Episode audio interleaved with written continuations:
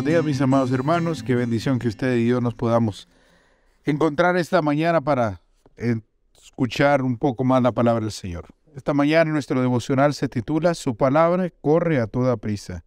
Nuestra lectura bíblica se encuentra en Salmo 147, 15. Y nuestro versículo dice de la siguiente manera. Él envía su palabra a la tierra y su palabra corre a toda prisa.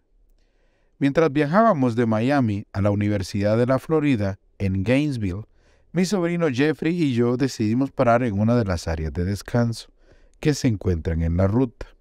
Diez minutos después de haber retomado el viaje, Jeffrey recibió una llamada y al terminar la conversación me dijo, Tío, oiga lo que acaba de pasar. Cuando estábamos en el área de descanso vi un automóvil que me gustó, un Kia Stinger.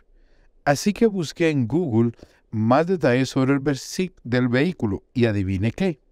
Acabo de recibir una llamada de un representante de Kia para venderme uno. Me asombró la habilidad de Google para pasarle tan velozmente la información a Kia y también fue impactante la rapidez con la que Kia contactó a mi sobrino.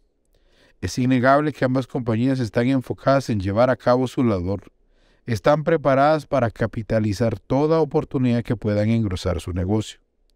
El Señor espera con anhelante expectación que cada uno de nosotros pueda emular las virtudes de estas empresas. ¿En qué? En esto. Estén siempre listos para salir a anunciar el mensaje de paz. Efesios 6:15.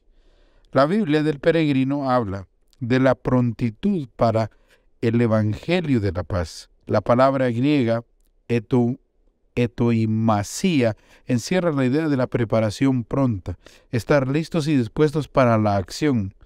Es como si Pablo nos dijera, siempre hemos de querer contarles a los demás las buenas nuevas del Evangelio. ¿Qué hemos de empeñarnos para que el Evangelio llegue con rapidez a todas las partes es un concepto que también se repite en 2 de Tesalonicenses 3.1. Por último, hermanos, oren por nosotros para que el mensaje del Señor se difunda rápidamente y se reciba con honor tal como sucedió entre ustedes. A propósito de esto, nos viene bien recordar esta famosa declaración de Elena de White. Cada verdadero discípulo nace en el reino de Dios como misionero. El que bebe el agua viva llega a ser una fuente de vida. El que recibe llega a ser un dador. Si los trabajadores de las grandes empresas siempre están listos para salir y representar sus productos, ¿no podríamos nosotros hacer lo mismo en lo que respecta a anunciar el mensaje de paz? Ojalá hoy seamos instrumentos para que la predicación del Evangelio llegue con rapidez al corazón de alguien. Que este, mi querido hermano, mi querida hermana, sea nuestro propósito el día de hoy.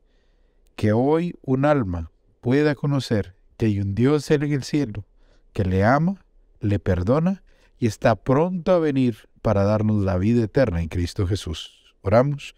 Bendito Dios triuno, gracias Padre Celestial, porque tu Santo Espíritu, Señor, nos puede ayudar a nosotros a ser tus instrumentos te pedimos, Señor, fielmente que nos ayudes a ser los instrumentos de salvación de alguno de tus hijos que necesita.